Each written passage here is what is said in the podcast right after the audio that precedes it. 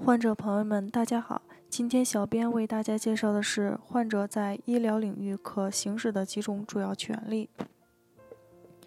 一、平等医疗保健权，患者都有权利请求医院等医疗机构对自己进行诊治护理。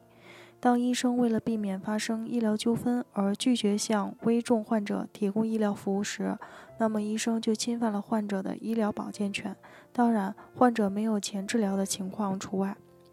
二、疾病认知权，患者有权知道自己所患的是何种疾病，这主要体现在医生常常用患者听得懂的语言告诉患者有关诊疗、治疗和预后的信息，患者或家属因此获得了疾病的诊断、治疗和预防的信息。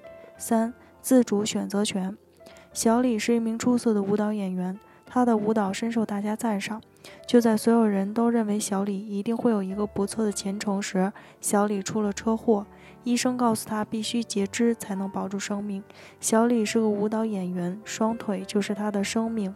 他果断地请求医生为他保住双腿，拒绝截肢。医院无奈之下只能寻求家属意见。作为家长，他们支持女儿。最后，院方向上级领导请示，领导决定尊重患者的选择。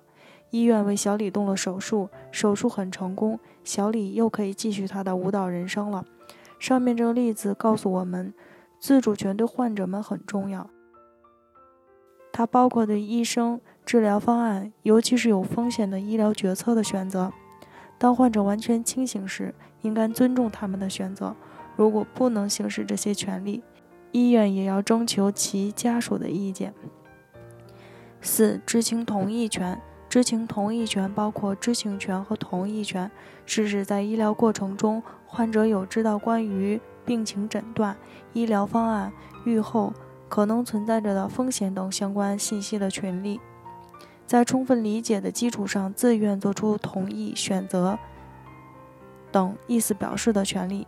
在众多的医疗纠纷中，经常遇到有关权利所属的争议，比如医务人员在对患者做胃切除时。发现胰腺形状异常，主动切除部分后引起争议。尽管被切除的胰腺在病理上得到证实是肿瘤，但由于患者无早期症状，怀疑是误切所编造的理由，因而要求医院赔偿损失。由于权属争议在医疗纠纷中占有一定比例，因此院方也越来越注重患者的知情同意权。五、隐私权，患者的隐私是患者在就诊过程中只向医生公开的、不愿让他人知道的个人信息、私人活动或私有领域，比如可能造成患者精神伤害的疾病、病理生理上的缺陷、有损个人名誉的疾病、患者不愿他人知道的隐情等。医生应为患者保守秘密，未经患者本人同意，不得向他人泄露。六。诉讼权和赔偿权，自2002年至今，每年都有成千上万件医疗纠纷发生。这种患者或许认为院方责任心不强，或是认为院方无视诊疗常规和法律常规，认为医院的过错导致自己受到了损害，因此请求法院保护的行为，就是在行使自己的诉讼权利。依据损害程度提出合理赔偿的请求，就是在行使赔偿权。